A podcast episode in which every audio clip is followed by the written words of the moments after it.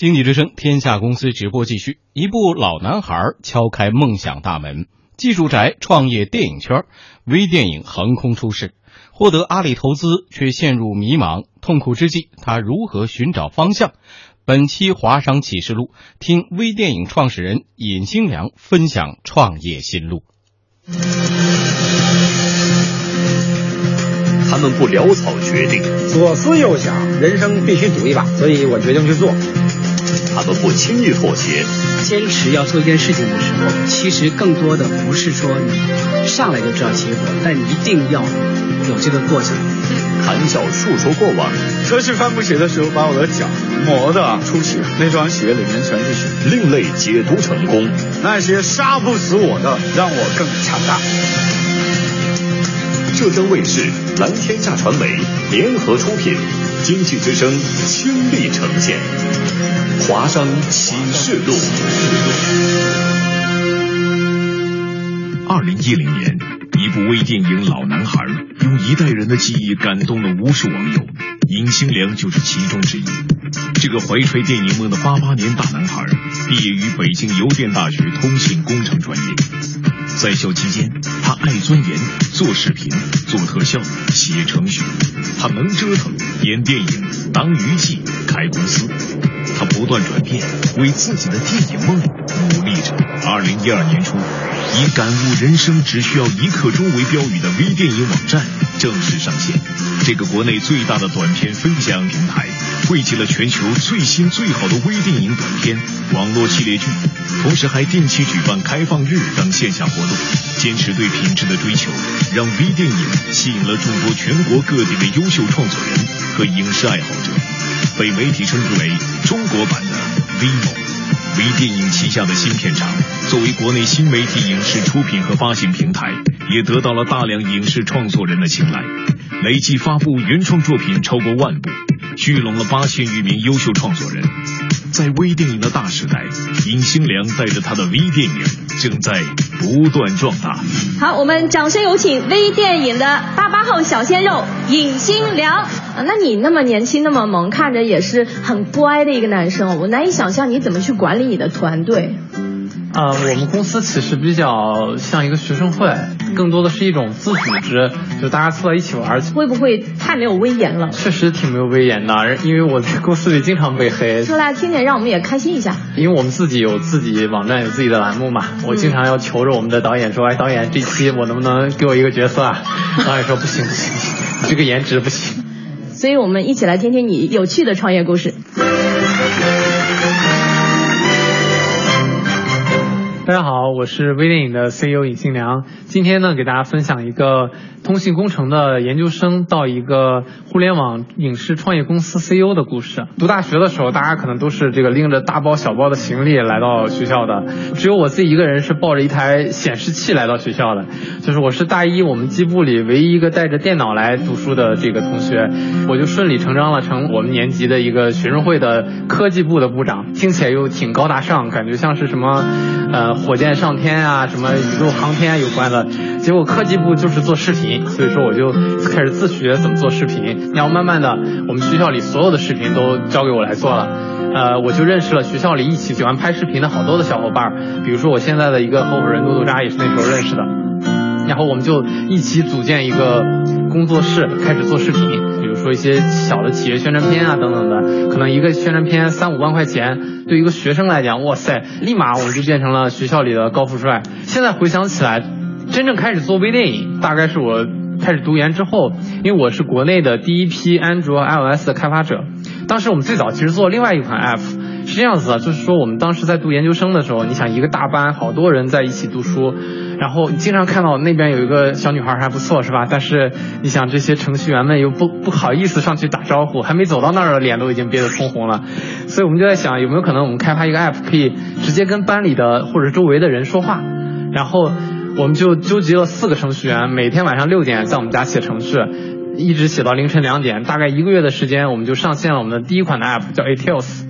这个 app 呢，就是可以跟周围的人说话，丢到我们学校的论坛上，很快引起了非常大的反响。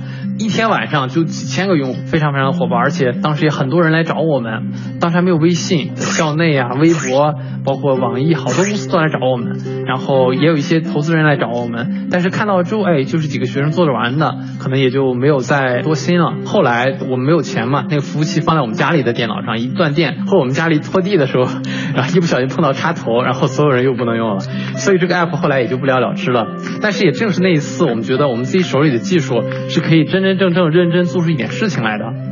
正好我们之前有做工作室的经历，我们就在想，哎，有没有可能我们做一个平台，把这些跟我们一样喜欢拍片子的年轻人凑到一起，可以让他们展示作品，可以让他们互动交流，成为这样一个创作人的平台。有了这个想法之后呢，我们就开始了兼职的这个开发之旅。我们四个人就白天在实验室写代码，晚上偷偷的回来搞这个微电影这个网站。做着做着，慢慢慢慢流量起来了。当时是我有一个同学，他叫刘成成，是现在这个三十六氪的 CEO，介绍我和我的天使投资人认识。当时我还记得我去见那个王笑笑哥的时候，这个心里还是蛮激动的。你想，笑哥应该是我当时啊有史以来见过最有钱的人了，所以说我们去见他之前还是挺忐忑的，就特别怕自己太寒酸了，就配不上人家高大上的身份。我记得我们是骑着电动车去的，离那咖啡馆还有一个路口的时候，我们先把电动车停下来，然后锁在路边，然后走走过去，特生怕笑哥就看到我们是骑电动车来的。然后跟笑哥聊了一下午之后，估计我也没说清楚我们想干什么，他估计也没听明白我们想干什么。但是我们回去之后，他就发短信说愿意给我们上百万，然后让我们成立一家公司，好好做一下。当时知道这个消息之后，还是特别特别激动，因为你想，对于几个学生来讲，上百万这简直就是天文数字啊！双色球一等奖才五百万，我们这个相当于就是二等奖啊！几个非常非常兴奋，就去我们学校南门的烤翅店。本来都点十个烤串的，这次就得点二十个烤串了，庆祝了一番，然后就开始了我们全职做微电影的路。现在回想起来，其实那段时光是创业最开心的一段时光，因为我完全不用想去怎么去做一家公司，天呢其实就是一个目标，就是我们网站的流量。我们的网站从一个产品变成一家公司，其实是我们从 A 轮开始的。A 轮融资之后呢，其实有一段时间进入到了团队的一个迷惘期，就是因为我们 A 轮是阿里巴巴投的嘛，总算是从一个学生团队泥腿子，成为一个受中国最大的互联网公司认可的这样一家公司了。大家都会觉得哇塞，OK，你是阿里投的，OK，那你那你们一定很强，你们一定知道自己要做什么事情，或者你们一定跑得很快。那段时间反而变成了我自己内心最焦虑的一段时间，因为就像刚才说的，一个人站在沙漠里，其实不知道往哪儿走的是最痛苦的，你都不知道做什么事情是对的，做什么事情是不对的。更加痛苦的在于哪儿呢？在于是你还有一帮特别卖力、特别拼命的人，在我眼里他们做的事情又没有意义，我又没办法跟大家说，OK，你们 stop，你们做的事情完全没有意义。这段时间呢？我想努力的去做点什么，改变点什么。所以说，我就拉着我们的核心团队，早上九点接着上班，晚上大家所有人都下班了，我们开始开会，又开到了凌晨三四点。所以说，那个那段时间呢，我其实每天早上醒来之后就特别不愿意去公司。经过这样一段时间之后，整个团队大家都很疲劳，大家最后说，OK，我们不要再这样讨论了。尹新良，你去把这个事情想清楚。然后你想清楚之后，你说怎么干，我们就怎么干就行了。渐渐的开始去思考，我开始走出去。跟很多的一起创业的小伙伴聊，跟很多的前辈们聊。然后我有一个很好的朋友，他是呃一个基金的合伙人。然后呢，他投资了很多公司。有一次呢，我们两个就聊天，他就会跟我讲，哎，游戏行业他们投资一家公司，一二三四五六七，大概的模式是怎么样子啊？跟他聊完之后，我就很受启发。然后我在想，哦，因为游戏行业其实也是内容行业。他们是怎么去管理各式各样的 CP？他们是怎么可以保持自己公司有更好的生产力，不断的就可以产生出很多优秀的作品来的？原来这个模式是不是可以移植到我们这个行业里，用这样的方式去跟这些我们平台上这么多优秀的创作人去合作？这样我们是不是就可以做得更有逻辑一些？然后回来之后，我们很快用这个模式，然后去做了一些试验，哎，效果非常不错。然后渐渐渐渐，我们就坚定了这个方向，就觉得 OK，这个路子是对的，我们要这样子走下去。找准方向后，这群年轻人集中精力向前冲，最终微电影成为国内最大的短片分享平台，并致力于打造国内最大的影视人创作社区。所以这段经历走下来之后，你会发现其实没有什么好顾虑的，然后想好了就出发吧，只要迈出这一步是你就成功了，因为不管最后结果如何，你的这段经历会是你最宝贵的财富。谢谢大家。谢谢尹新亮给我们带来的分享哈。好，那接下来我们就进入青春追梦人互动的环节哈。金坚，你先来。金良你好，我是来自杭州的微电影创作者金坚。其实我们很多的啊小伙伴们所面临的第一个问题，其实还是资金的问题。那因为我个人的片子可能相对小众化一些，那可能我去找投资人的时候，他会跟我说，那你这个片子可能更适合参赛，但是不会有太多的收益给予我们。那所以说，很多时候往往是被拒绝。那我想知道，就说你对于这些创作者而言，在他们寻找这个资金的过程当中，你有什么这种建议可以给他们的吗？其实我们平台也确实一直在去想，能够帮助更多的创作人可以更好的拿到钱。在融钱的时候，一定要首先想清楚自己做的这个东西是什么。确实，你如果真的是要想做一些自己艺术表达的话，那可能真的是要从。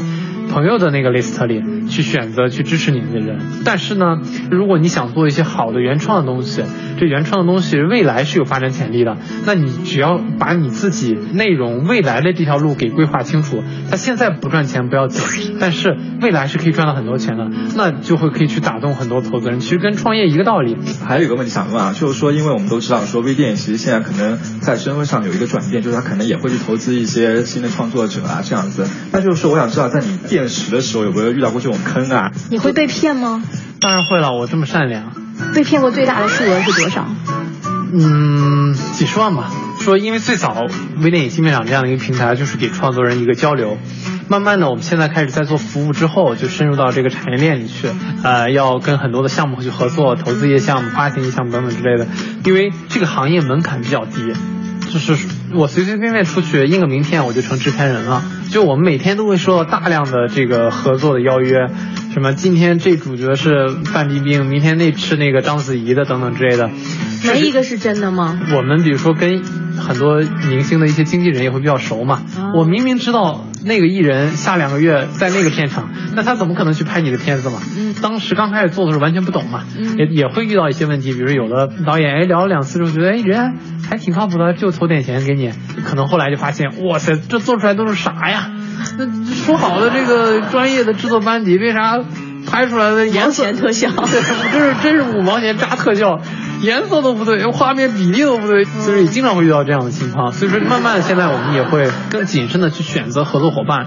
就我们把我们平台这么多的创作人里，给它分级，哪些是靠谱优质嗯创作人，哪些是未来潜力创作人，哪些是不明身份创作人，把这个更多的精力、更多的资源投入到相对来讲比较靠谱、跟我们合作比较深入的这些创作人里。建立一个层次分明的创作人库哈。对，好，谢谢金良。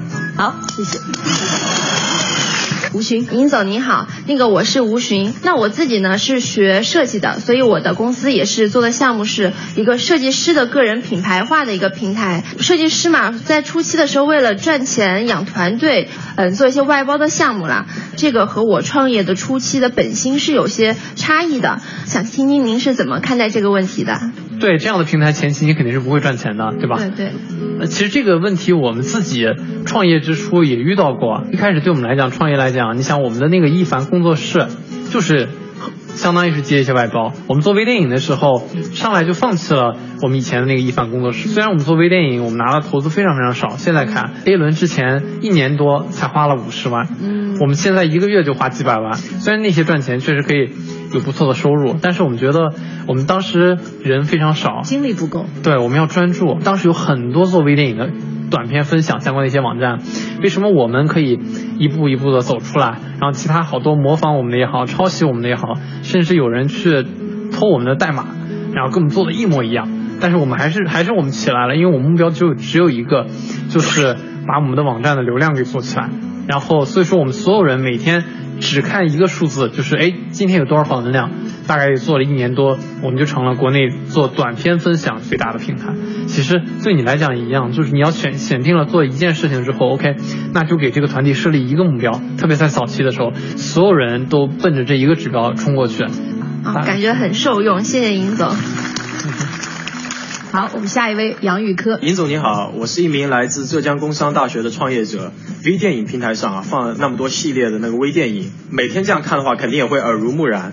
那假设您给您过去的这么多年的生活也拍摄成一部微电影的话，那么您会选择怎么样去拍？你得先定主题。嗯，主题可能就是一些年轻人疯玩的故事，可能有点像一部电影，就叫社交网络的一部电影。第一个镜头呢，可能就是在一个学校的主干道里上，然后一个瘦弱的小男孩抱着一个比他大很多号的显示器，一步一步的往前走，这样一个背影开始说起。你会让你的小伙伴参演吗？但我觉得我的回忆录真的是少不了他们，真的是从大一刚入学的时候就一路开始认识，包括我创业，并没有像现在的这些创业法则啊，创业什么要找到最合适的人，当时哪知道这些，就是找了四个最熟的人，因为最熟的人是属于那种最好忽悠的，你不需要跟他讲做这件事情未来会是什么样子。对你只要想，我想做这件事情，哎，你们几个来帮我做吧。好，谢谢。好，欢迎继续收看《华商启示录》。今天呢，我们认识了乐观、年轻、幽默的尹新良哈。那么最后呢，我们还是要把舞台再次留给他，请他给我们留下一句话的创客启示语录。